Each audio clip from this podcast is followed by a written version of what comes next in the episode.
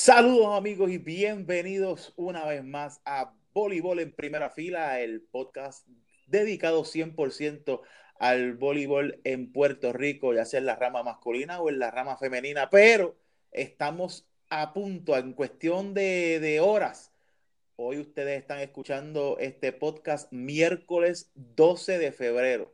Comienza la Liga de Voleibol Superior Femenino esta noche después de tanto esfuerzo se nos dio y va a comenzar caliente. Mi nombre es Javi Rivera y me acompaña como siempre Daniel Tito Portela. Tito, estamos ready para la temporada. Ya se acabó el preámbulo, empezamos de lleno. Chacho, Javi, saludos para ti, saludos para los fanáticos. Se siente esa emoción, ¿verdad? Se siente, se siente la, la emoción de, de estar eh, como tú dices, este, el día, día inaugural, Opening Day.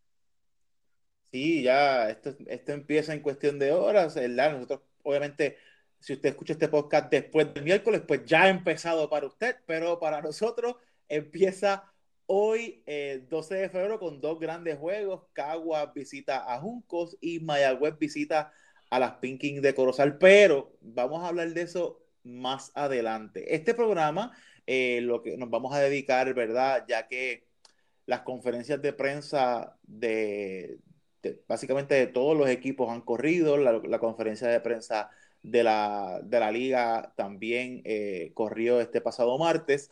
Así que vamos a estar hablando un poquito de, de, lo que podemos esperar en esta temporada. Vamos a hablar equipo por equipo, vamos a ver qué plantilla luce más fuerte, ya los refuerzos eh, se, han, ¿verdad? se han mencionado, cada equipo ya tiene sus refuerzos, ya el, el último equipo que faltaba por confirmar era Junco y ya eh, confirmaron su, al menos una de sus, de sus dos refuerzos. Así que con, eso vamos a arrancar, Tito. ¿Qué te parece? Mira, Javi, este, yo quiero hacer el paréntesis antes de, de comenzar a transcurrir en los equipos para felicitar a la liga y felicitar al doctor Trabanco, a su equipo de trabajo, en haber seleccionado a Elaine López para dedicarle la temporada algo significativo y la recuerdo, ¿verdad? Yo, yo recuerdo haberla visto jugar, pero ya en el final de su carrera. Pero algo significativo es que yo creo que eh, Elaine López fue la primera eh, realmente rematadora con, con poder, eh, ¿verdad? Y con servicio brincado que tuvo a finales, ¿verdad? A principios de los 90, que, que básicamente estuvo en su prime.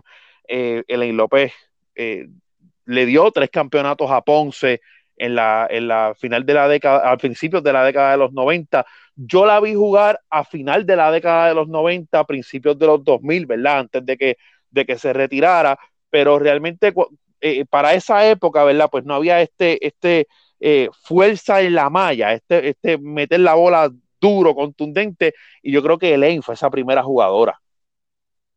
Sí, sin duda, así que eh, bien merecido eh, para ella la, federación anunció, ¿verdad?, que, se le iba a dedicar la temporada 2020. Así que muchas felicidades para ella. Tenemos ya, Tito, la, ¿verdad?, la plantilla de, cada uno de los equipos, al menos lo que se ha anunciado. Siempre durante la temporada cosas pueden ir cambiando, cambios, ¿verdad? firmas de última hora. firmas de última hora, pero vamos a, discutir los equipos con lo que tenemos. No tan solo vamos a discutir equipo por equipo, eh, sino que al final de la, de, la discusión nos vamos a tirar al medio y vamos a, dar unos galardones sin, sin, sin jugar un solo balón. Vamos a decir, vamos a tirarnos al medio y vamos, vamos a llamar, vamos a, a predecir una final. ¿Qué te parece, Tito? Bueno, yo acepto el reto, ¿verdad? Vamos, vamos a tratar de, dentro de todo lo que consigamos durante el programa, poder, eh, eh, poder hacer distintas predicciones, ¿verdad? Y lo que tú dices, pues poder predecir una final. Y también, obviamente, regresa eh, la semana pasada, el año pasado, teníamos la sección de las predicciones, que yo sé que la gente siempre estuvo buscándola en nuestra página Voleibol en primera fila. Ahora que estamos haciendo podcast, pues eso pasa al podcast y vamos a hacer la semana y puede que nos evoquemos, puede que no, y así se llama la sección. Vamos a evocarnos al final del programa dando las predicciones de toda la semana. Pero antes de comenzar, tenemos que mencionar a, las personas que hacen que este programa sea posible, comenzando con Team Sports Uniforms, donde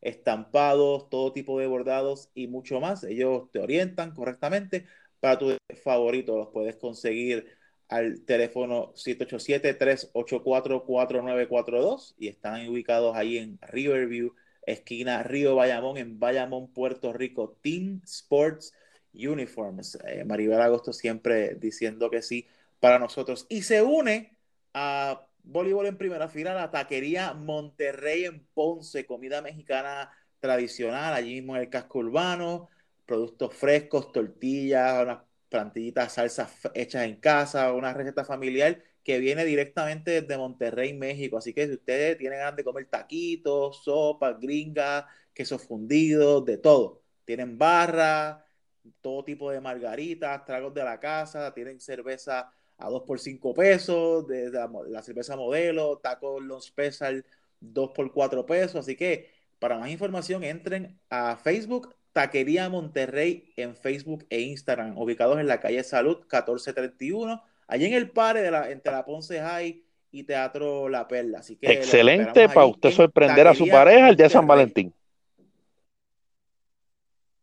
Y Oh, esa es buena, eso viene por ahí. Sin duda alguna. Así que gracias a nuestros auspiciadores. Y si usted se quiere unir, pues comuníquese con nosotros, ¿verdad? Ya este es nuestro tercer programa y, semana tras semana la audiencia sigue aumentando y seguimos recibiendo, ¿verdad? Eh, buenos amigos que, que se quieren unir a nosotros. Es que la gente se sigue enfiebrando, hermano. La realidad es que el la fiebre del boli empieza a, sentirse. Yo no sé tú, pero yo he sentido en las redes, yo he sentido en, los, fogueos que hemos visto. Que las fanaticadas realmente yo entiendo que, este año van a hacer el trabajo en cuestiones de apoyar a, sus respectivos equipos. Yo espero buena fanaticada en, cada una de las canchas porque todos los equipos, Tito, están para competir. Eh, no importa ¿verdad? lo que uno pueda pensar de X Y equipo, hay que jugar, duro, toda la noche, itinerario complicado y equipos que, ¿sabes? Si, si te duermes, pues, pues vas a pagar el precio, como dicen por ahí. Vamos allá. Vamos entonces, Tito, a comenzar con el análisis equipo por equipo. Y obviamente tenemos que comenzar con las pentacampeonas. Las criollas de Caguas. Y las criollas vienen con un plantel, ¿verdad? Eh, obviamente siempre bien, de, mucha calidad. Eh, es un equipo que tiene jugadoras de nuestra selección nacional, pero también tienen sangre nueva, tienen dos buenos refuerzos, así que eh, vamos a discutirlo. Obviamente tienen los refuerzos, tienen a Mikaya White, eh, que juega la posición de esquina, y también se le une a Mikaya a Saria Stahl. las dos van a estar trabajando la posición de esquina. Con ellas se une eh, la juvenil Ivani Ortiz, que va también debe estar jugando la posición de esquina. En el opuesto, también tienen a Gaby Alicea, que puede jugar cualquiera de las dos posiciones. La veterana MVP del año pasado, Karina Ocasio, ahora yo entiendo que va a estar jugando su posición más natural, ¿verdad? De, opuesto, donde ella puede hacer muchísimo daño. ¿Qué te parece las atacantes? sí, yo creo que el trabajo que hace eh, Juan Carlos Núñez, Furier Ramos, todo su equipo de trabajo, Yello, es tratando de que estos refuerzos puedan ayudar, ¿verdad? En lo que es a Karino Ocasio en la ofensiva. Esta es una temporada donde él eh, va a aumentar eh, la presión de juego contra tu rival, ¿verdad? En comparación con el año pasado porque los equipos pues se ven reforzados y tienen jugadoras extranjeras.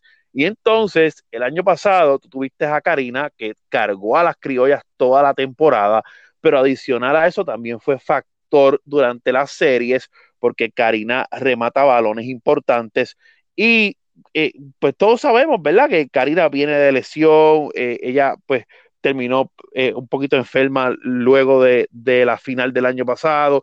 Y entonces tratando, yo creo que de mantener saludable a ese núcleo principal, pues entonces es que viene la contratación de estas dos jugadoras refuerzo. Mikaya White y, y Azaria Star. Eh, Mikaya White, eh, he podido ver algunos videos de ella en YouTube, ¿verdad? Cuando, cuando anunciaron que ella había sido la primera refuerzo que, que Caguas eh, buscó. Busqué su, su, video, me gustó lo que vi. Yo entiendo que Mikaya poco a poco va a entrar en cancha y, puede ser un factor ofensivo. Sí, esta liga, eh, por, ¿verdad? Por, por, costumbre, una jugadora eh, graduada de Texas, ¿verdad? pues, pues siempre viene a hacer el trabajo. me recuerda, ¿verdad? Básicamente un poquito a, a Hailey Eckerman, que venía de, de Texas y, yo creo que, que, sí, eh, me parece que Stahl es una jugadora que tal vez su perfil pues no es tan, no es tan impresionante, no, no, no es un resumen tan impresionante, pero si se adapta a la liga, ¿verdad? Y se adapta eh, a, poder ser complemento dentro del juego de las criollas, creo que les puede funcionar. Eh, las criollas en la colocación, ¿verdad? Tienen comenzando eh, en lo que llega, ¿verdad? Jennifer Nogueras que está fuera, a las reservas que va a regresar eh, eventualmente.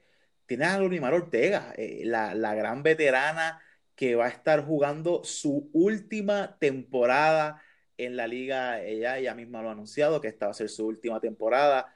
Nuestra querida doñita, Glorimar Ortega, compañera nuestra de, de, transmisión de televisión, que obviamente pues la vamos a extrañar en los jueguitos de televisión porque no la vamos a tener, pero eh, Gloria va a hacer lo que Gloria hace mejor, que es estar en cancha colocando para las criollas y obviamente la veteranía de Gloria eh, ayudará muchísimo a que esas puntas estén bien repartidas y que el juego esté bastante eh, repartido. Es, y un poquito ¿verdad? Yo creo que es inteligente y a la vez, ¿cómo te digo? O sea, te dice mucho de Glorimar como jugadora el ella decidir que su último año de competencia va a ser en las criollas de Cagua.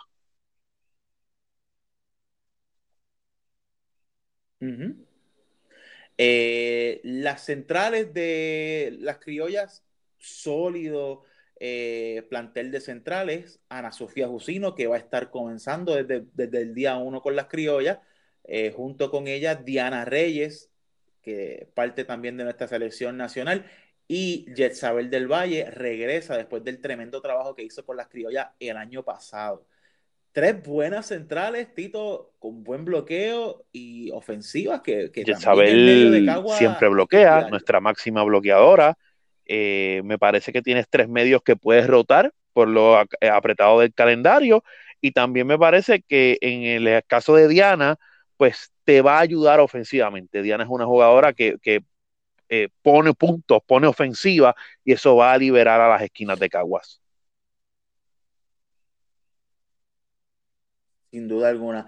Shara Venegas eh, regresa a las criollas como líbero y todo el mundo sabe la calidad de jugadora eh, que es Shara Venegas, una aspiradora en la cancha, una jugadora que, que estabiliza el pase, tremenda en las defensas, definitivamente parte íntegra del éxito de las sí, criollas. Eso es así, Javi. Eh, y también pues las criollas tienen el extranjero a Stephanie Enright, a Jennifer Nogueras, como tú mencionaste, y a Pilar Victoria. O sea que, que para Caguas siempre son dos temporadas, ¿verdad? La temporada que puedan tener regular y ver, ¿verdad? Yo, yo estoy seguro que Jennifer y, Pilar, ¿verdad? Si está saludable, pues debe de, unirse más adelante. Habrá que ver si este año, eh, pues Enright llega a un acuerdo con el equipo, eh, pero me parece que, el equipo de Caguas se está preparando al tener jugadoras refuerzos por si una vez más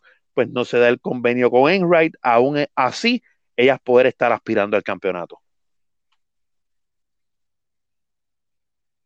Y si usted eh, a lo mejor está preguntando, muchachos, ¿por qué no están hablando de Dali Santana? Si Dali fue seleccionada por las criollas en el sorteo. Bueno, nosotros pues, no, no estamos allí, no estamos en la federación, no sabemos eh, si la realidad de las situaciones, ¿verdad? Pero, ¿verdad? No, la, la, realidad es que nos ha llegado la información de que pues, las criollas no lograron un acuerdo con Dali Santana previo a la fecha límite eh, del convenio de, acuerdos con, las jugadoras del sorteo. Así que para los efectos. Sí, se había, en el mismo sorteo se estableció una fecha para que los equipos presentaran un acuerdo con las jugadoras que pidieron en el sorteo, a diferencia de Enright, de Pilar y de Jennifer, que son reservas de las criollas, Dali llega a Caguas, pero vía sorteo, y entonces hay una fecha límite, y verdad, según lo que tenemos entendido, es que pues no, Caguas no presentó un acuerdo con Dali eh, el, primero de febrero, ¿verdad? Que era la fecha que se había establecido por votación de los apoderados. Definitivamente. Y me sorprendió mucho, Tito, y no sé la que tú piensas sobre el asunto, que hayan dejado libre a Okiana Valle. Okiana era una gran prospecto en la posición de líbero. Muchos habían hablado en las redes que era la próxima gran líbero de nuestra liga, alguien que pudiera eh, el futuro de Caguas Pochara Venegas estaba en Okiana Valle, sin embargo, eh, Caguas la deja libre, no llegaron a un acuerdo. ¿Qué tú crees, ¿A qué tú crees que se debe esto y, en dónde tú crees que podría terminar Okiana? Pues mira, realmente las posiciones de libero de cada equipo creo que están bien cubiertas. Eh, creo que al único equipo que le hacía falta una segunda libero era a Caguas y yo entiendo que la dejan libre buscando en el espacio de jugadoras firmar a alguien más que, pueda jugar otra posición. Yo creo que ellos confían plenamente en Shara, entienden que Shara va a ser su libero noche tras noche y, y creo que entonces dicen, mira, en vez de firmar una segunda refuerzo, vamos a dejar ese espacio libre a ver eh, ¿qué podemos conseguir, verdad? No, no me sorprendería que Caguas en los próximos días hiciera una firma de alguna jugadora que no llegó a un acuerdo, ¿verdad? Con, nadie o que está eh, en la agencia libre. Y, creo que hacia en esa dirección se es que se mueve el equipo de Caguas al no, al no firmar a Oquiana del Valle. Caguas, eh, siempre hay que contar con ella, es un equipo que es peligroso y es un equipo, Tito, que yo vaticino, aún con las jugadoras reservas fuera, van a estar. Eh, yo veo a Caguas, ¿verdad? Eh, ya que estamos hablando más o menos de, cómo lo vemos en la regular, yo veo a Caguas en esa mitad del standing. Yo creo que, que no van a bajar de la cuarta posición. Hay tres equipos bien fuertes que los vamos a hablar próximamente, pero creo que Caguas entre el 3 y el 4 en la serie regular debe mantenerse. Vamos entonces ahora a continuar esta conversación con las Amazonas de Trujillo Alto. Las Amazonas regresan a Trujillo, ya básicamente han anunciado que van a quedarse en Trujillo Alto, o sea, pasan eh, de lleno a Trujillo Alto, lo que, eh, las que fueron las gigantes de Carolina, las nuevas Amazonas de Trujillo Alto, y vienen con una plantilla bien interesante, un pase que muchos pueden decir que es el mejor pase de la liga eh, en las puntas, obviamente, el regreso a la Liga de Voleibol Superior Femenino de Auri Cruz, ¿verdad? Luego de muchísimos años, más de 10 años fuera de la liga, Auri regresa. Junto a ella, eh, la veterana Vanessa Vélez y también Kelly Sánchez, que la juvenil Kelly Sánchez eh, año pasado fue su debut y, y lució espectacular. Y este año, lo poquito que pudimos ver de ella en el preparatorio, me sorprendió de sobremanera y junto a ella, Tito, Valeria Porrata, que también puede venir del banco a ayudar grandemente a la Amazonas. Eh, Aida Bausa, eh, la posición de opuesto. Y también Alexandra, Alejandra Argüello, que pudiera jugar opuesto, pero yo entiendo que la van a, jugar a trabajar de central también. ¿Qué te parecen las puntas de, eh, vamos a, traer ese concepto aquí me parece que hablaste y, no lo pude decir en el momento, pero ese servicio de Kelly Sánchez promete. ya, tú sabes, le pone bien fuerte la contratación de Tori Gorel, jugadora central, ¿verdad? De Penn State. Eh, yo creo que le da la flexibilidad de que Argüello pueda jugar opuesto y que entonces pues Gorel y Lizzie Cintrón puedan entonces estar en el centro eh, brinda también la posibilidad de que entonces Aida Bausá pues pase a las reservas, ¿no? Y pueda venir del banco una jugadora con tanta experiencia. Ajá, en un doble cambio, con tanta experiencia como Aida, tienen el servicio y el acomodo de, de Wilmar y Rivera, o sea que es un equipo que también yo creo que va a tener una buena actuación sirviendo bastante ofensivo y como tú dijiste, es un equipo que concentra su fuerza en la recepción, en el control de balón, ¿verdad? Tienen a dos grandes líberos en Adriana Viñas y Catherine Santiago. Me parece que, que si ellas pueden al utilizar a, Gorel, ¿verdad? Y dar un poquito más de profundidad en el centro y que Argüello pueda jugar por las puntas, pues yo creo que, que podrían complementar, ¿verdad? Esa, ese poquito de escasez de fuerza que puedan tener para hacer picar el balón, pero eso lo complementan con el control y obviamente pues eso le va a dar segundas oportunidades en contraataque. Y obviamente tienen eh, reserva también a Albert Alemania, que está jugando fuera en Alemania, ¿verdad? Que está Alba. Así que Alba, pues uno nunca sabe qué pueda pasar en marzo o abril, que, que, que pues, también pudiera incorporarse al equipo Albert Hernández, que, que harían a las Amazonas mucho más peligrosas por el medio, eh, junto con, con, la central Tony Gorel, que, que es la, la, reserva, el refuerzo de las, Amazonas. Solo han contratado una refuerzo, Tito, es de estos equipos que eh, solamente tienen una refuerzo anunciada. Algo que veo aquí en, el, en, en, la plantilla de las Amazonas, que también veo en la de Cagua, es que solamente tienen una sola colocadora firmada, o sea, anunciada. Las criollas tienen a Glorimar Ortega. Eh, Carla Colón, que estuvo el año pasado con ellos, pues anunció que, que no iba a jugar este año en la liga. Eh, y Trujillo, pues solamente tienen a Wilmar y Rivera colocando. Necesitarían anunciar, ¿verdad? Firmar, llegar a un acuerdo con una segunda. Sí, eh, hay, una, hay una joven de buena estatura que estuvo jugando en el preparatorio con Trujillo Alto. Entiendo que ella debe de ser, se me escapa el nombre, entiendo que ella debe de ser la segunda colocadora y entiendo, Javi, que precisamente, y volviendo al tema de Caguas, creo que en la búsqueda de una segunda colocadora es que Caguas no firma a Okeana del Valle. Ajá. Eh, se, nos, se, nos, se nos, pasó Tito, ¿verdad? El, el, en la plantilla de Trujillo. También da profundidad en, en, el centro. Este, y, y Kendra Rosario también es otra jugadora que también está, ajá, que también está en la plantilla, que puede Rosario. venir a servir, ¿verdad? Hace buen trabajo en el servicio, si la necesitan de esquina. Pues e, e, esto es un equipo, ¿verdad? Xiomara ha montado básicamente un equipo junto a su staff técnico, eh, buscando control de balón, buscando que la recepción todo el tiempo llegue, levantar balones. Eh, eh, la, la virtud de Trujillo Alto es que en esa parte defensiva va a ser bien difícil, ¿verdad? Que, que, que, los balones puedan, que balones fáciles piquen y entonces obligan al otro equipo a tener que jugar más contundente y creo que eso va a mantener a Trujillo Alto en esa parte media del standing.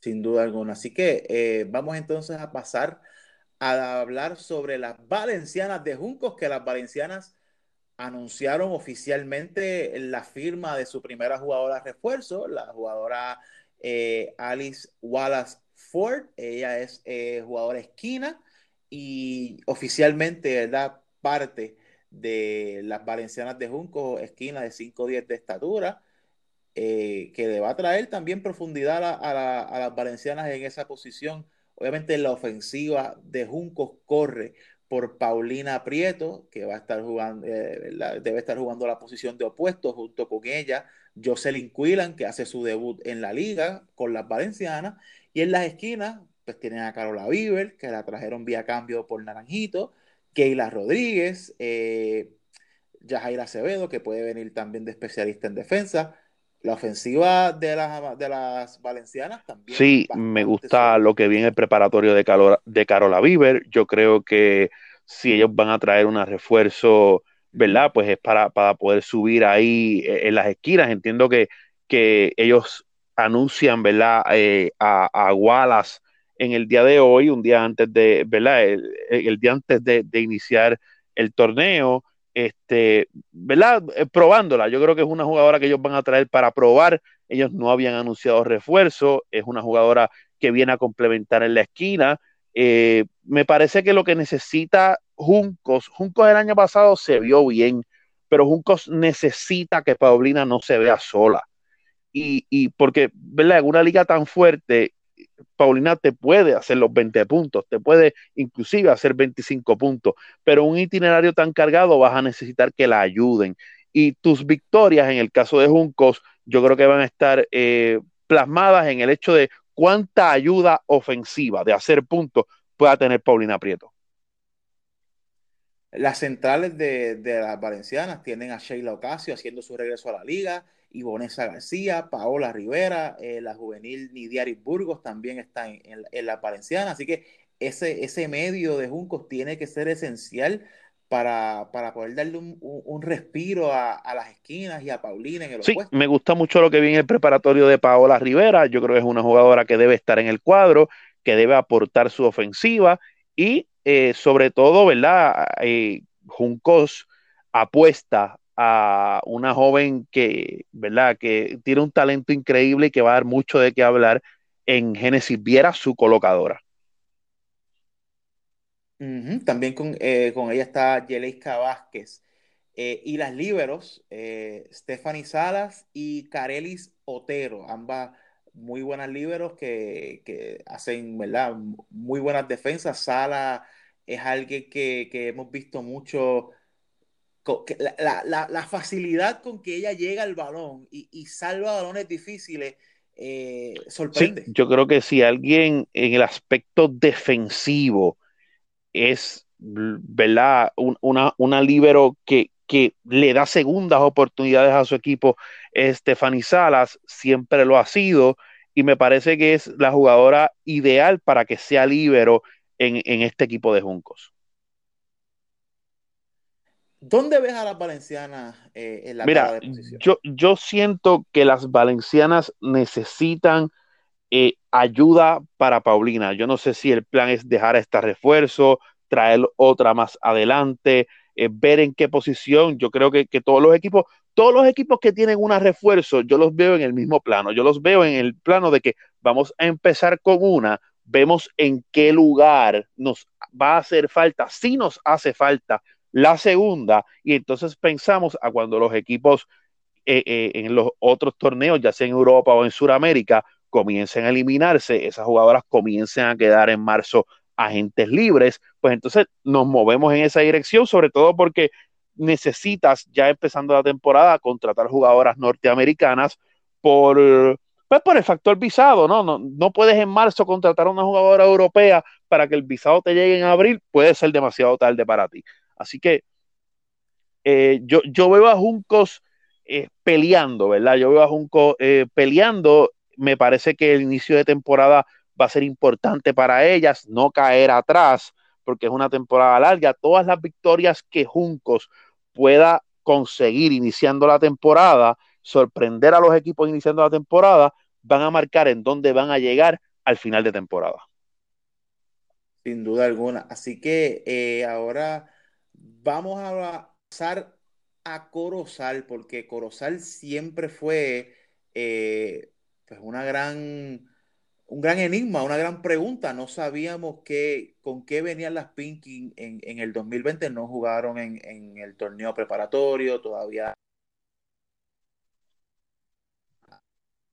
su equipo completo, pero ya hicieron su conferencia de prensa, el equipo de Lili Rojas y el dirigente Ángel Pérez, las Pinky de Corozal regresan luego de, de, seis temporadas de ausencia y anunciaron también a, sus dos refuerzos, Tito, que, son dos refuerzos eh, específicamente, ¿verdad? Eh, Becky Perry, que ha jugado en la liga y cuando jugó en la liga era un refuerzo que daba de Sí, yo creo que aquí está la contratación de la única jugadora que el público de Puerto Rico ha visto y, a pesar de que han pasado años, si Becky Perry mantiene el nivel de cuando jugó en Cataño, de cuando jugó en Carolina, me parece que, ayuda al equipo de Corozal. Yo veo el equipo de Corozal como un equipo donde sus dos jugadoras refuerzos se van a tener que encargar de meter el balón. Y, la otra refuerzo es el, Lindsay eh, Rudy, que ambas juegan la posición de esquina, Becky y, Lindsay, que pueden estar jugando la esquina para Corozal. Sí, y, y Rudy también es una jugadora que puede jugar el opuesto, me parece que ellas dos van a ver muchos balones. Eh, son dos jugadoras altas, son dos jugadoras con alcance, con fuerza. Eh, Corozal, yo, yo siento que es un equipo que nos va a dar un buen espectáculo todo el tiempo, ¿verdad? Independientemente de derrotas, de victorias y derrotas. Yo creo que Ángel Pérez es alguien que, que trae, ¿verdad? Todo su conocimiento, toda su filosofía, ¿verdad? Diferente, europea, eh, nueva, la trae a un equipo como Corozal, la, ¿verdad? Crea una mentalidad de, de competencia, ¿verdad? Porque Ángel Pérez es un competidor y yo creo que si él puede pasarle eso a las jugadoras y que las otras nativas sean buenos complementos para sus jugadoras eh, refuerzo, creo que Corozal puede hacerle pasar susto a los demás equipos. Otra parte de la ofensiva, ¿verdad? del equipo de las Pinkin de Corozal está eh, la de la casa, ¿verdad? La, la, de Corozal, Yelimar Rodríguez, junto con Ninoshka Vázquez, eh, Guadalupe Bow, que Guadalupe Bow haciendo también su regreso a la liga para las Pinkin de Corozal. Eh, y Génesis Castillo, Génesis Castillo que, que, es jugadora, debe ser, ¿verdad? Jugadora opuesto eh, con mucha promesa de las Pinkin de Corozal junto a Joeli Cabrera. Esa es la ofensiva, ¿verdad? Que, que van a traer las Pinkin en este 2020. Sí, Génesis Castillo es alguien que vimos jugar en Copubo, prometedora, alta, eh, buen alcance. Yo creo que entre Castillo y las dos refuerzos ahí va a girar la ofensiva y me parece que Corozal puede hacer un buen trabajo. Yamari Padilla, que el año pasado estuvo con las llaneras de Tuabaja siendo la jugadora, la acomodadora suplente, es la acomodadora titular del equipo de, Corozal, así que me parece que tiene una gran responsabilidad. De hecho, el año pasado, eh, si tú recuerdas, Gisian Gesualdo estuvo lastimado algunos partidos y entiendo que en cuatro o cinco partidos Yamari Padilla fue titular y hizo buen trabajo. Sí, sí, recuerdo que, hizo buen trabajo ya Mari Padilla, así que ella se une ahora como titular. ¿Y quién mejor que Ángel Pérez para llevar de la mano a, a Yamari Padilla y a, Paula Rivera, que van a ser las colocadoras de las Pinkin de Corozal? Y las centrales, obviamente tenemos que mencionar, la primera selección de las Pinkin en el sorteo fue Jocelyn Coronel, y Jocelyn Coronel va a estar jugando la posición central para las Pinkin. Junto a ella eh, va a estar Juliana Martínez y Liz Rosado. Sí, eh, creo que ellos vieron algo en la estatura de Jocelyn Coronel. Vamos a ver si esta jugadora explota durante la temporada. Es una, ¿verdad? Y se convierte en la gran sorpresa del torneo. Corozal apostó a ella, la fueron a buscar directamente al sorteo y me parece que, que pueden sacarle provecho. Y las liberos, pues está Alexandra Rivera y eh, Gilmaris Calderón. Gran oportunidad. son las dos gran oportunidad para Alexandra para probarse, ¿verdad? Como, como libero titular y, y, jugar de tú a tú con las grandes liberos de la liga. Así que esas son las Pinkin de Colosal y yo sé que hay mucha fanaticada que está bien deseosa de ver a las Pinkin en juego y son de las, eh, de las que van a estar jugando esta misma noche. Y algo que me gusta que está haciendo Corozal, Tito, y, es una buena iniciativa, es que Corozal está buscando la fanaticada eh, en puntos en el pueblo y llevándolos a la cancha. O sea que eh, hay transportación para que vayas a los juegos locales eh, en, la Carmen. Sí, mira, Corozal es tradición.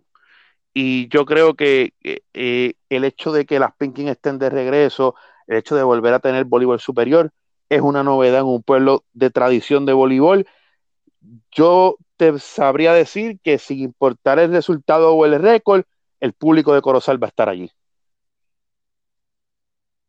Así que eso es, este, esas son las Pinkin de Corozal. Vamos a continuar esta, eh, este análisis de equipo por equipo. Hablando ahora, Tito, de las Indias de Mayagüez. Vamos a, vamos a movernos al área oeste de la isla. El equipo de la Sultana de las Indias anunciaron sus dos refuerzos también. Las Indias tienen a Shelly Stafford, que es la jugadora central, y anunciaron también a la capitana de la Selección Nacional de Canadá, Kyla Richie. ¿Qué te parece en, la selección de refuerzos de las Indias? Mira, yo creo que Shelly Stafford es una jugadora graduada de Baylor eh, que es una jugadora que yo creo que ellos le pusieron el ojo desde que se anunciaron que venían las refuerzos y la pudieron conseguir. En el caso de Kayla Richie, yo creo que aunque Kayla Richie viene, ¿verdad?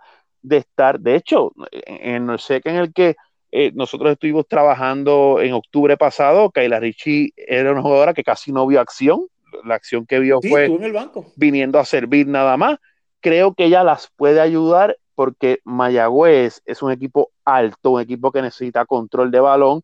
Yo no sé, ¿verdad? Si, si Javier Gaspar tiene expectativas ofensivas con Kayla Richie, siempre va a meter su bolita, pero creo que específicamente para el pase, para mm, dar madurez en la cancha, es la capitana del equipo de Canadá, o sea, es una jugadora que ha tenido un, ¿verdad? un expediente internacional pues, pues, bien vasto, ¿verdad? Y yo creo que puede darle experiencia y puede darle dirección a ese grupo. La ofensiva de la India es una ofensiva bien, bien poderosa, liderada, ¿verdad? Obviamente por Saraí Álvarez junto con Shirley Ferrer, ¿verdad? Y este, Mildrelly Rodríguez en la posición de esquina también, eh, Gabriela Colón, son jugadoras que, ofensivamente van a estar ahí noche tras noche. De hecho, eh, Shirley Ferrer es una de las jugadoras que yo vaticino que va a tener una excelente temporada para las Indias de Miami. Sí, este adicional a eso, Shannon Torregrosa regresa con el equipo. Es una jugadora que ellos habían dejado libre, eh, ¿verdad? Cuando reservaron sus siete jugadoras, las fueron a buscar al sorteo, ella ya está en Puerto Rico, eh, Shannon es una experimentada jugadora que creo que le da profundidad al equipo, eh, ¿verdad? Y, veo este equipo con, mucha madurez en el sentido de que tú tienes a Kayla Richie, a Saray Álvarez, a Shirley Ferrer y a Shannon Torregrosa, o sea, cuatro veteranas del voleibol en un mismo equipo, creo que se van a ayudar bien entre sí. Obviamente, pues la otra central debe ser Stafford. Eh, claro, Stafford con Torregrosa o Padilla, que también Angélica Padilla está en, en, Correcto. Angélica Padilla también se quedó en el equipo. Y eh, algo, Javi, que hemos hablado, ¿verdad? Of the record y en el record también, es que obviamente por ahora, eh, el equipo de Mayagüez, ¿verdad? Ha intercambiado, y fue lo que vimos en el preparatorio, a sus dos colocadoras, a Gisian Gesualdo. Sí, Gisian Gesualdo y, Ashley Vázquez. Habrá que ver cuál es el plan de Mayagüez en caso de que tengas estas dos colocadoras y más adelante Rey Mariel Santos también se, se adhiera al equipo. Exacto, que la colocación en Mayagüez está bastante profunda. Gisian Gesualdo, Ashley Vázquez y, eventualmente, ¿verdad? Y espero, esperan a Ray Marieli Santos. Eh, las dos líberos también muy buenas. León eh, pasa a las Indias de Mayagüez a cambio y eh, firma con el equipo. Y Dalian Liz Rosado, que había sido dejado en libertad, ella estaba en Junco. Sí, ella fue seleccionada por Junco en el sorteo. Seleccionada por Junco y la dejaron en libre y firma con las... Sí, yo creo que ahí consiguen una segunda libero también de calidad que da profundidad. Y Mildrelly Rodríguez, ¿verdad? Hemos hablado mucho de ella también, es una hora novata que promete eh, mucho en la liga y tiene tremendos maestros allí en, en, en de Mayagüez que son dirigidas por nuestro amigo Javier Gaspar. Eso es así, Javi. Creo que Mayagüez debe estar entre esos eh, top four en el, en el, y cuidado si top 3 en la tabla de posiciones. Bueno, ahora vamos a hablar de las llaneras de toda baja, las llaneras que han sido uno de estos equipos el, que en la pretemporada han sonado muchísimo. Hay mucha fanaticada que está bien entusiasmada con ver lo que eh, el equipo de las Llaneras de Toda Baja trae para este año es un equipo bien profundo, es un equipo con muchas armas ofensivas, eh, un equipo que se, trabajó muy bien en la pretemporada, en, la agencia, en, la, en, el mercado de cambio y obviamente en el sorteo. Las Llaneras traen eh, en ofensiva la, la, refuerzo Jelis Baza, puede jugar esquina o puede jugar opuesto eh, todavía, ¿verdad? Al, momento que grabamos este podcast, no sabemos de lleno si Jelly pasa, va, eh, tiene su visa eh, ya para poder jugar en el juego inaugural en Tua Baja el 13 de febrero, pero si hablamos con el ingeniero Marcos Martínez, está trabajada, es cuestión, le aprueben los papeles y ya, o sea, no, es, no, hay, no hay un gran problema, no debe haber ningún gran problema con la visa de Baza, es que eso es, es burocracia y eso se toma, eso, eso es un trámite eh, internacional, ¿no? Y, y, lo curioso es que yo creo que tú y yo y, y, todas las personas que nos están escuchando estamos locos de ver a Jelly Baza jugar porque nos han hablado tanto de ella y, y aún no la hemos visto en cancha, pero eh, las llaneras cuentan con ella y, y, están bien confiados que ella puede ser una un difference maker para tu abajo. Cuando, aún cuando no se sabía si las refuerzos de Norseca iban a ser aprobadas, ya tu Baja tenía en Puerto Rico a Yelis Baza. Yo creo que, que tu Baja había estado detrás de esta jugadora, creo que eh, rompe la cultura, ¿verdad? De, tener una jugadora de, esta parte del mundo en Puerto Rico. Son pocas las jugadoras, eh, ¿verdad? Eh, de esta área, ¿no? Ella es turca, que, han venido a, reforzar. creo que una vez las Mets de Guaynabo tuvieron una jugadora, ¿verdad? Ya para los 2000 de, de esa región, ¿verdad? Pero no es, no es la norma. Y yo creo que, que, ¿verdad? Que ella también siente que está en una liga diferente, ¿verdad? Ella se ha, complementado con el equipo, ella es una jugadora veterana y está aquí en Puerto Rico para hacer puntos. Yo creo que ella está eh, eh, enfocada en eso y me parece que cuando la veamos jugar, pues va a ser un gran show. Eh, con todo este andamiaje que tiene tu Baja, pues agregarle también a Yelis Baza.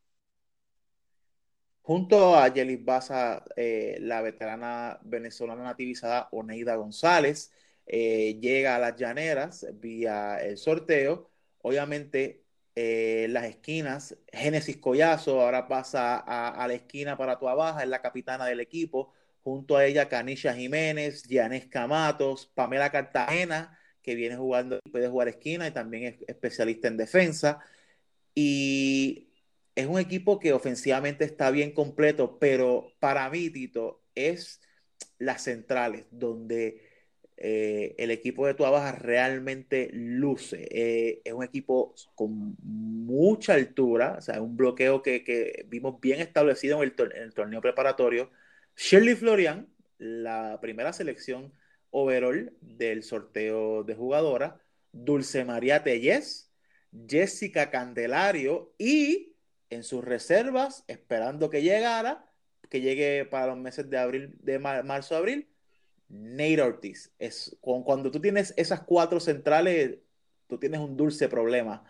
y Luis Huichaponte tiene un, dulce problema cuando estén todas y que todas estén jugando bien. ¿Qué vas a hacer? Sí, además de eso, consigues a Katia Sánchez, ¿verdad? Que es una jugadora también de poder, o sea, es una jugadora alta, una jugadora que le gusta, ¿verdad?, mover el juego eh, por todas las áreas de la cancha, es arriesgada, ¿verdad? Es una jugadora...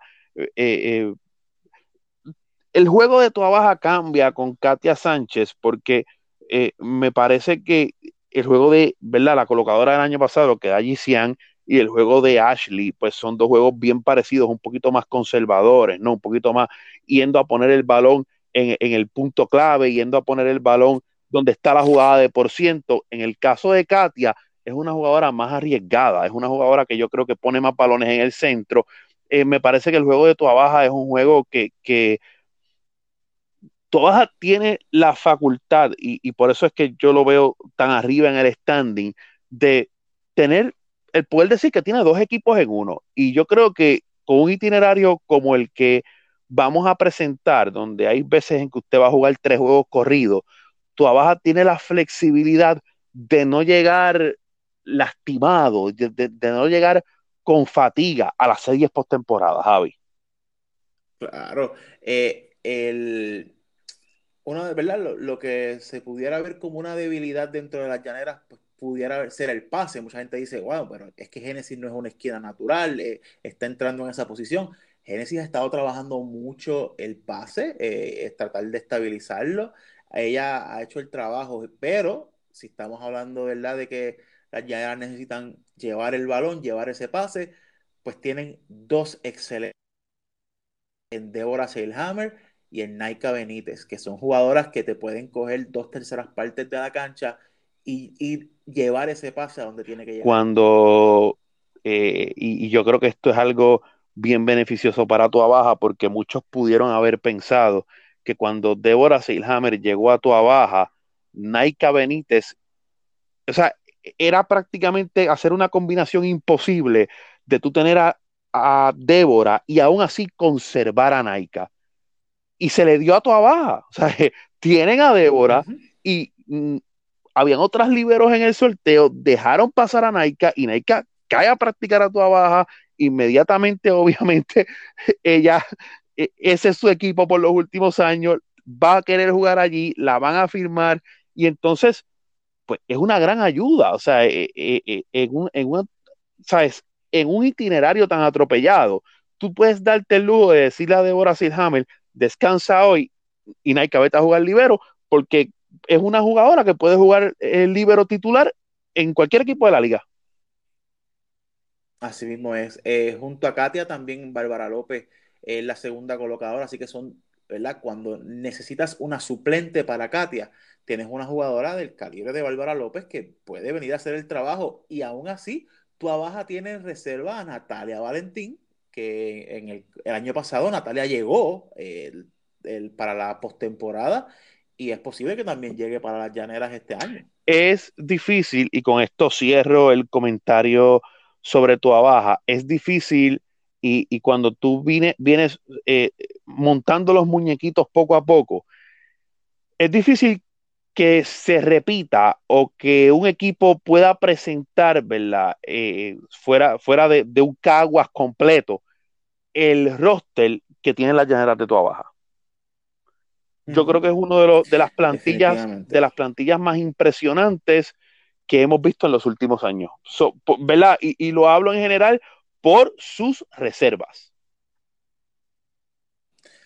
Bueno, vamos a cerrar entonces con el séptimo equipo, las subcampeonas del 2019, las changas de Naranjito. Las changas eh, también son de estos equipos que solo han anunciado una, eh, refuerzo, que es Mackenzie Welch, que era en el área donde Naranjito, que tú podías decir que necesitaban eh, reforzarse, porque el resto de las posiciones de, de la changa están extremadamente bien cubiertas. Así que traer a Mackenzie Welch como la, eh, como la, como, la colocadora de la changa es un plus para Naranjito porque se une a Jenimar Santiago, a Mariel Medina, ¿verdad? Que, que Mariel regresa a la liga y juega, va a estar jugando con las changas eh, también en la colocación.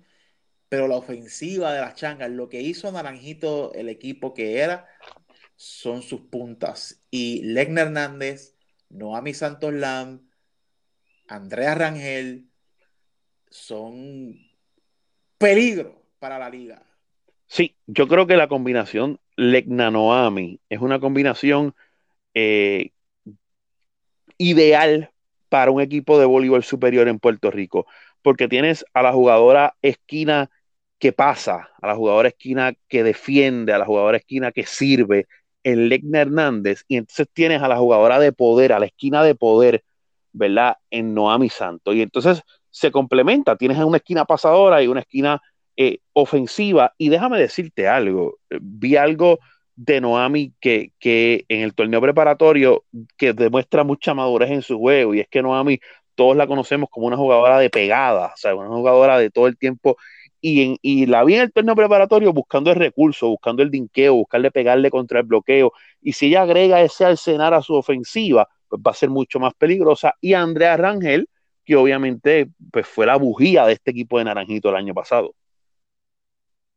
A ella, pues obviamente se une eh, Jenselyn Morales, que también vino vía cambio con Juncos, se une a ella Paola Figueroa, eh, Nel Marí Cruz, que estuvo jugando con las criollas el año pasado, y las centrales, eh, la, nacional, ¿verdad? Paola Rojas, Linda Morales, también vía cambio con Juncos, y Sol González, son las centrales eh, de Naranjito, y eh, la libero Nomaris Vélez, que vino vía cambio con Mayagüez, y la especialista en defensa, Dianis Rodríguez. El, pase de las changas está ahí, debe estar ahí, la defensa debe estar.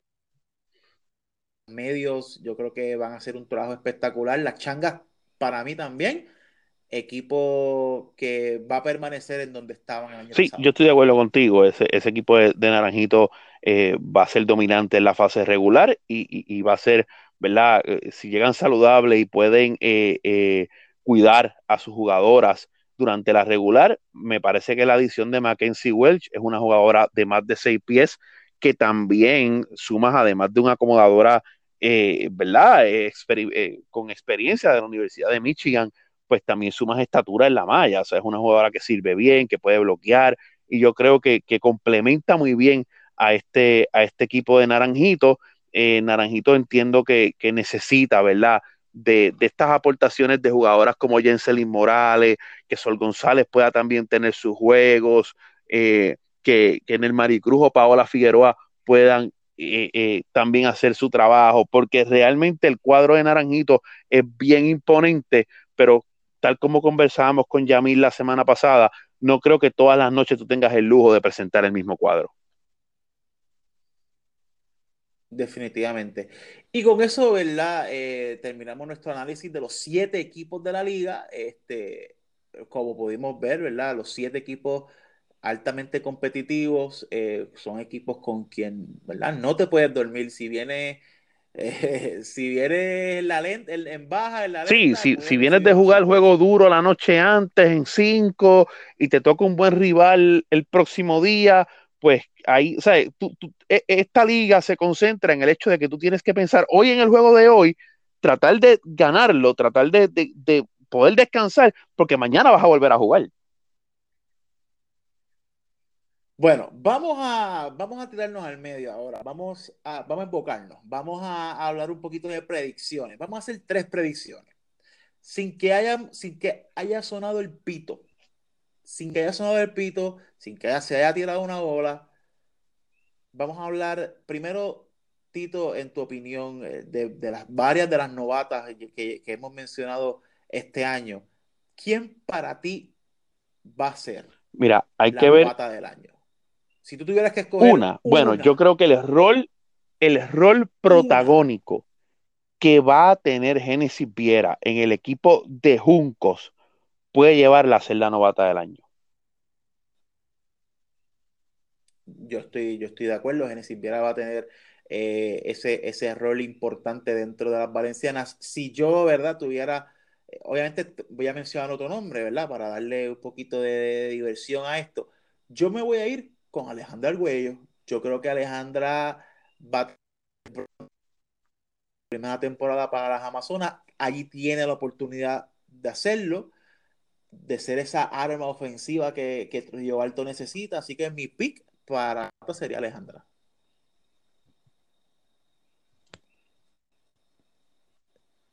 sí, estoy contigo? ahora sí, ahora sí. Ah, ahora sí. Eh, pero obviamente hay muchas candidatas, Mildred Rodríguez, eh, alta, fuerte candidata eh, por, por las Indias de Mayagüez. Jocelyn Coronel. La, Jocelyn Coronel por Corozal, que también Jocelyn va a tener la, el, rol, ¿verdad? Va a tener la gran oportunidad de, demostrar lo que tiene. Corozal también tiene dos, tiene a Genesis Castillo. También, y por Juncos también podemos ver a Jocelyn Quillan, que es la, primera vez sí, tenemos jugadoras. Lo que pasa es que volvemos a lo mismo. Tenemos jugadoras que, que, están jugando por primera vez. Por ejemplo, te puedo mencionar el caso de si tiene un buen rol, ¿verdad? Y si, y si tiene la oportunidad. Pero ahí está Daniel Liz Rosado también, como jugadora libre del equipo de Mayagüez. Una... Y las criollas tienen a, a Ivania y tienen a Gaby. Y tienen, ahí está. O sea que ahí tú tienes una clase de jugadoras novatas de esta temporada eh, que, pueden sonar y que puede, puede ser reñida esa competencia al final del torneo. Bueno, vamos a Vamos al MVP. Eh, el MVP eh, eh, es controversial siempre, ¿verdad? A la gente le encanta saber a quién uno escogerá como jugadora más valiosa. Es algo que es bien difícil, precisamente en esta liga tan competitiva Tito, tú te tiras al charco y, eh, en, papel en este 2020? Pues mira, por lo que vi del torneo preparatorio, por el rol que debe tener, yo creo que eh, siempre usted tiene que contar con Andrea Rangel, pero creo que Shirley Ferrer eh, debe estar en esa competencia, creo que debe cargar a Mayagüez. Si Mayagüez llega en el tope, llega en esos primeros tres, me parece que Shirley Ferrer va a ser la jugadora más valiosa. Eh, lo, que, lo que estábamos hablando, Shirley tiene esas ganas de, demostrar lo que ella tiene aquí en Puerto Rico. Obviamente, como dijiste, yo también tengo que mencionar a Andrea Rangel, eh, que el año pasado estuvo bien cerca y muchos pudieran decir que ella fue la MVP del año pasado. Eh, Paulina Prieto, obviamente ella cargó a Juncos el año pasado eh, y este año pues puede, pudiera hacer lo mismo. No sé si... ¿Crees que tu Baja va a, repetir tanto el juego, a tener tantas voces? Porque yo creo que si alguien va a venir buscando sobresalir y es en una posición difícil para hacerlo, es Shirley Florian.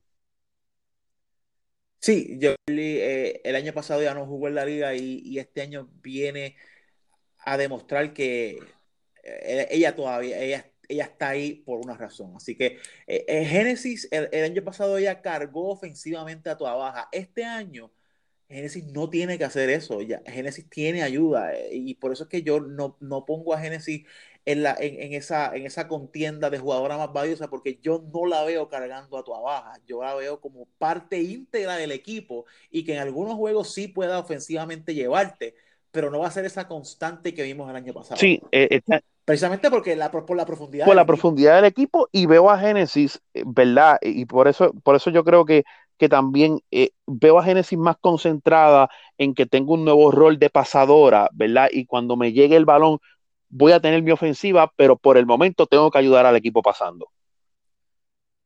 Y tenemos que hablar del MVP del año pasado, Karina Ocasio. Siempre hay que hablar de Karina. ¿Tú crees que Karina, ¿tú crees que Karina pueda repetir? Mira, yo creo que eh, Caguas está diseñando, fue lo que dije cuando hablé de las criollas, Karina cargó a Caguas en la regular, fue parte fundamental de los cuartos de finales, fue parte fundamental de la semifinal, estuvo a pesar de que tuvo la ayuda de Victoria y de Oneida en la final, pero fue parte integral del equipo de Caguas en la final. Y tú ves una temporada de, casi 40 juegos cuando, cuando pasa a revista, más todas las prácticas, ¿verdad? Más todo el trabajo físico, y realmente la temporada pasada, pues, eh, eh, eh, sacó lo mejor, ¿verdad? De, de, Karina Ocasio. Y, yo creo que Caguas quiere cuidar un poquito más a Karina este año. Karina siempre va a ser imponente. Karina es una gran bloqueadora, sobre todo cuando está jugando de opuesto, que tiene a la esquina del otro lado, ¿verdad? Que es una posición para, para, que, la posición de opuesto es una posición que siempre toca balones porque la mayoría de los balones están en la 4 del otro equipo. Y entonces, este, pues bloquea bien, sirve bien. Eh, si la tienes que usar de esquina, la, la, usas de esquina. Este, siempre va a ser su punto, siempre va a ser su daño. Eh, independientemente de que, de que Karina, ¿verdad? Por, por, por, el juego que vaya a establecer y por tener jugadoras refuerzo pues no tenga que hacer 30 puntos, pero siempre van a tener sus 12, sus 15, sus 17 puntos. Y, Karina es la pieza ofensiva principal de este equipo de Cagua, pero al igual que tú dices con Génesis, ¿verdad? Que, que, no las tiene que cargar, yo veo a Karina también en esa posición en las criollas. Eh, bueno, vamos entonces a hablar de la final. De la final. de la final si tú tuvieras que escoger dos equipos, ¿cuáles dos equipos llegan a la serie final? Esto es, estamos hablando en papel, gente. Esto no es que va a pasar, es lo que en papel, con lo que tenemos presentado hasta el momento, por el hype, ¿cuáles son los dos equipos que tú ves en la final? Siempre hay que contar. Estamos, estamos invocando, estamos invocando. Siempre hay que contar con las criollas. Yo, creo que, que, que, Cagua es un equipo que siempre hay que contar con él. Es un equipo que, es insignia de, finales. Sin embargo, un naranjito saludable, un naranjito donde, vuelvo y te repito, donde ese cuadro pueda llegar saludable a la postemporada, que es algo que Naranjito debe cuidar. Yo creo que Naranjito pudiera repetir la final, pero con un compañero de baile diferente con las llaneras de Toa Baja. Mm, así que tu final sería, o sea, la final que, tú estás tirando hoy, puramente especulativa. Por favor, recibanme bien en Cagua. Oye, especulando. Esto es para ponerle sazón. Esto es para ponerle sazón. Tú tienes a las changas contra las llaneras. Correcto. Ok. Yo tengo a las llaneras llegando al final. También. Eh, obviamente, yo creo, yo tengo a las llaneras llegando. Obviamente, eh, eh, las llaneras están confeccionadas para llegar a la final este año más que, que, nunca, ¿verdad? En, su, en su historia reciente. Ahora, yo sí estoy contando con Caguas, porque Caguas es un equipo que siempre ha demostrado que en el momento donde tiene que apretar, aprieta. Y Carlitos Núñez y ellos Rodríguez son gente que sabe, tienen veteranías, tienen ese pedigrí de campeonato. Y Caguas, como tú dices, son dos equipos. Y yo sé que Furiel no se va a quedar con los brazos cruzados. Así que yo tengo a las llaneras de toda baja en la eh, final. Sí, yo veo lo que tú y yo hemos hecho aquí. Hemos dicho que hay tres equipos para dos, o sea, para dos finalistas. Con las Indias de Mayagüez. Bueno, yo diría cuatro. Yo tengo que añadir, yo tengo que añadir a Mayagüez ahí fuertemente. No, no, para nada. No estamos menospreciando A, ningún otro equipo. No estamos menospreciando a Junco, ni a Trujillo, ni a Corozal. Lo que pasa es que en cuestiones de sin, sin tú ver nada, ¿verdad? Sin, sin tú si nosotros ver cómo corre la temporada, estamos hablando plasmados en el papel, pues esos son los cuatro equipos que yo pudiera ver. Las Indias siempre son unas semifinalistas, siempre. y yo creo que esa es la mentalidad que hay que romper en Mayagüez, ¿verdad? Yo creo que las Indias siempre están en semifinales y por una razón, ya sea porque les tocó un cruce fuerte, la mayoría de las veces les ha tocado con Cagua, pues, pues, pues se, se, queda en esa, en esa semifinal. Y entonces yo creo que ellas tienen que romper esa mentalidad. Yo creo que por eso está allí Gaspar, para entonces darle ese empujón a ver si ese equipo semifinalista, que yo lo veo en semifinales cómodo, puede llegar a la final. Así que esas son nuestras predicciones de la temporada. Este podcast va a sonar, va a sonar. Tirando ahí. Va a sonar. Estamos eh, bocados aquí. puede, puede que nos pues, Puede que nos guayemos fuertemente, pero, ¿verdad? Para eso es esto. Pero, ¿verdad? Ahora vamos a, a, lo que va a ser algo que vamos a hacer semanal, que es que vamos a, discutir, ¿verdad? A predecir los juegos de la semana. Y esta semana, pues comienza eh, hoy miércoles 12 de febrero con las criollas de Caguas visitando a las valencianas de Juncos. Tito, primer juego de la temporada. Me voy con Caguas en cinco parciales, Javi. Yo también. Yo me voy con Caguas en cuatro parciales. Yo creo que Caguas viene rápido a demostrar, a, dar un statement de que nosotras somos las criollas, nosotras somos las campeonas. Sí, estoy de acuerdo contigo. Estoy de acuerdo contigo. Se tienen que joder con nosotras.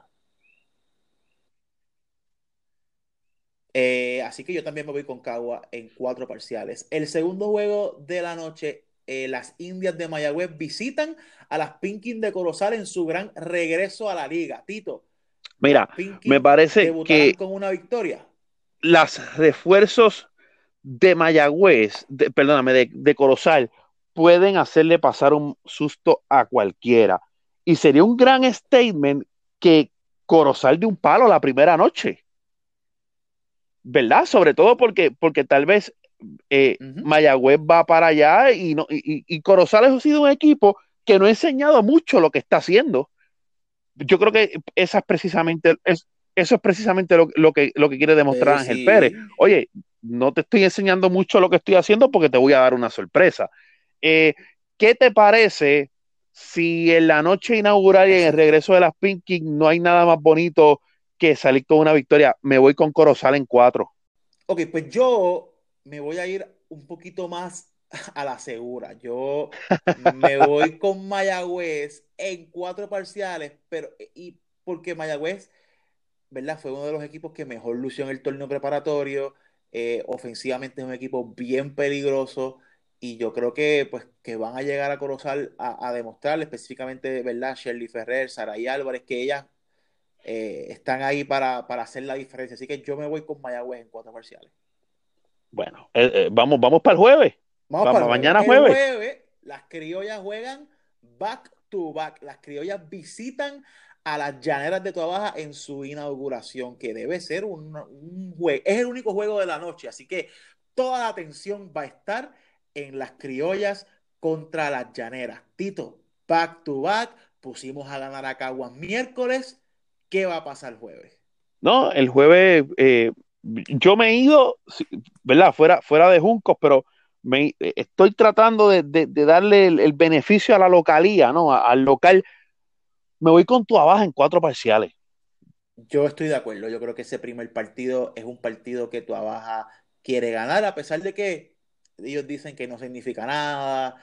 Eh, que está bien relax con ese juego. Wicho está, el Wicho está bien relax, él, no está metiendo ningún tipo de presión, pero yo sé que ellas quieren comenzar con el pie derecho eh, y yo, yo creo que van a buscar darle el palo a las criollas ese, ese jueves, sin duda alguna. Yo me voy con las llaneras también, pero esta vez yo me voy con ellas en cinco parciales. Yo creo que las criollas les van a dar una batalla. Interesante, interesante un jueguito en cinco ahí empezar. Eh, viernes 14 de febrero, día de San Valentín, un solo juego en calendario. Las changas de Naranjito versus las Pinkin de Corozal. Duelo de la montaña tempranito en la temporada. Arrancando. Changas, Pinkin, Zumba. No, yo, eh, el juego es en Corozal, ¿verdad? El juego es en Corozal. El juego es en Corozal, le voy a dar un parcial a Corozal. Me parece que Naranjito gana en cuatro. Yo también pienso eso. Yo pienso que las changas van a comenzar también calientes y ese primer duelo de la montaña va para las changas. Sábado 15 de febrero hay tres juegos en calendario. Juncos visita a las llaneras de Tuabaja. Eh, bueno, eh, yo creo que iniciando la temporada, ¿verdad? No, no sé. No sé qué trae el refuerzo del equipo de Juncos. Yo creo que Tuabaja debe ganar en el mínimo el sábado en tres parciales. María, yo, está, yo, yo, iba a pensarlo y yo dije, este es el primer juego que vamos a dar en tres parciales, también para las llaneras. Eh, Mayagüez en Caguas, juegazo a las 8 de la noche. Mayagüez visita a las criollas. Bueno, eh, esto es un juego importante para los dos equipos. Si te fijas, eh, yo puse a, a, Mayagüez a perder en su inauguración con Corozal. luego van a enfrentar a Caguas ya tenemos a Caguas con uno y uno. Caguas necesita defender su cancha local. Sin embargo, en esta ocasión, yo me voy con Mayagüez en cuatro parciales. Yo me voy con las criollas. Las criollas van a, en su primer juego ahí en la, en la Roger Mendoza, van a tener el apoyo de su fanaticada y van a dar el palo. Caguas en cuatro parciales. Y eh, el último juego de sábado, las Pinking visitan a la Amazona de Trujillo Alto, que hacen su debut el sábado como local. Eh, veo un juego reñido, veo a Corozal que iniciando la temporada va a dar batalla, sobre todo con, esas armas ofensivas que tiene. Veo a Trujillo Alto ganando, pero en cinco. Sí, yo, yo también tengo a Trujillo Alto ganando eh, en cuatro parciales para las Amazonas. Eh, en la segunda semana, pues vamos a hablar solamente hasta el martes, porque es donde termina la semana de primera fila. Eh, domingo 16 de febrero, Toa Baja en Naranjito. Juegazo, juegazo. Allí en, el frío nido de la Angelito Ortega. Bueno, son dos equipos que hemos puesto que llegan invictos a ese día.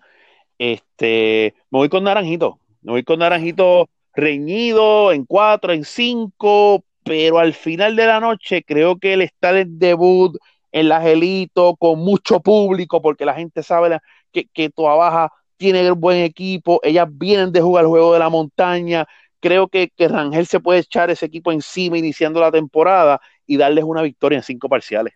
Estoy de acuerdo, yo también tenía Naranjito en el máximo, eh, yo creo que ellas van a hacer el trabajo ahí en la Angelito, Baja sufriría su primera derrota el domingo. Esa serie, eh, es un juego donde hay que llevar las gargantas ready, ¿sabes? Sí, sin duda. Así que otro juego, Trujillo Alto en Juncos. Ahí yo creo que Junco va a, establecerse, Junco va a buscar su primera victoria. Me voy con las valencianas ese de domingo 16. Sí, eh, yo creo que Juncos no puede iniciar con 0 y 3.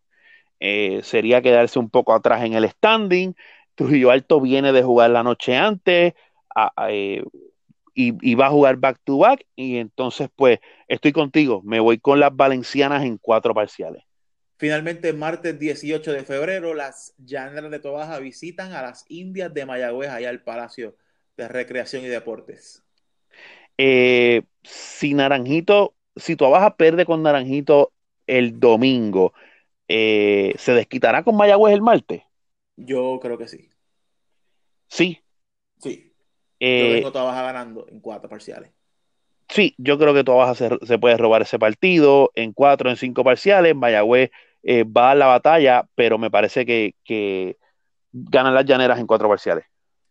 Las Amazonas, eh, de, perdóname, las Pinkin de Corozal visitan a las crías de Caguas el martes 18 de febrero. Corozal en Caguas. En vivo, en vivo por Guapa Deportes. En vivo por Guapa Deportes con este servidor y, Daniel Portela. Así que vamos a estar allí en la Royal viendo a las Pinkin con, con las criollas. Me voy con Caguas en tres parciales. De acuerdo, de acuerdo, yo también. Y finalmente, Naranjito en Juncos. Mira, ya le dimos la primera victoria al equipo de Juncos. Creo que Naranjito inicia caliente la temporada. Y creo que al final de la semana, ¿verdad? Por lo, por lo que he visto, creo que cuando regresemos aquí la próxima semana podríamos tener un solo equipo invicto y podrían ser las changas. Yo estoy de acuerdo contigo, así que yo también me voy con Naranjito. Y esa es la semana de martes, de miércoles a martes en la Liga de Voleibol Superior Femenino. Muchos juegos, como ustedes pueden ver. Y así caliente, caliente. Toda la temporada. Así que no, no, ¿verdad? Nos, espera una gran temporada 2020, Tito. No, buenas vibras. Eh, la gente sabe que nosotros, pues, tenemos, hay que viajar, ¿no? Y, y, y hay que eh, ¿verdad? Pues mantener la garganta saludable y hay que, pues, alimentarse bien. Así que si usted nos ve en la cancha, llévenos algo de la cantina, mano. Sí, por favor. Así que vamos a estar visitando, eh, ¿verdad? Todas las canchas de la liga, tanto para eh, las llaneras de Baja, que obviamente nosotros somos las voces de, de Baja, sino también para la Federación Puertorriqueña de Voleibol, que nuevamente confían en, en, nosotros y en nuestro trabajo para llevarles los juegos eh, todos los martes eh, a las 8 de la noche por Guapa Deportes. Y obviamente, por aquí, voleibol en primera fila. También pueden, eh, vamos a estar analizando toda la temporada 2020 para el deleite de, todos ustedes. Así que con eso nos vamos, Tito. Un eso es así, Javi. un poquito extenso, caliente, bien interesante. La gente preparándose para lo que es la temporada 2020. Nuevamente quiero agradecer a nuestros auspiciadores, Team Sports Uniforms y eh, Taquería Monterrey. Eh, y exhortarles a todos los amigos a que nos sigan, voleibol en primera fila, denos like en Facebook, eh, escríbanos en el inbox, comuníquense con nosotros. gracias por el apoyo. Y Hoy hay dos partidos. Después del podcast, salga rápido a escucharla, a, comprar la taquilla. Vamos, vamos para la cancha. Vamos para la cancha inmediatamente. Así que con eso nos despedimos de parte de Daniel Tito Portela. Mi nombre es Javi Rivera. Nos vemos la semana que viene aquí en voleibol en primera fila. Vamos a ver cuántos dientes nos quedan de aquí a la semana que viene. ¡Y a rayo! Llévatelo, Cuscus. Fuímonos.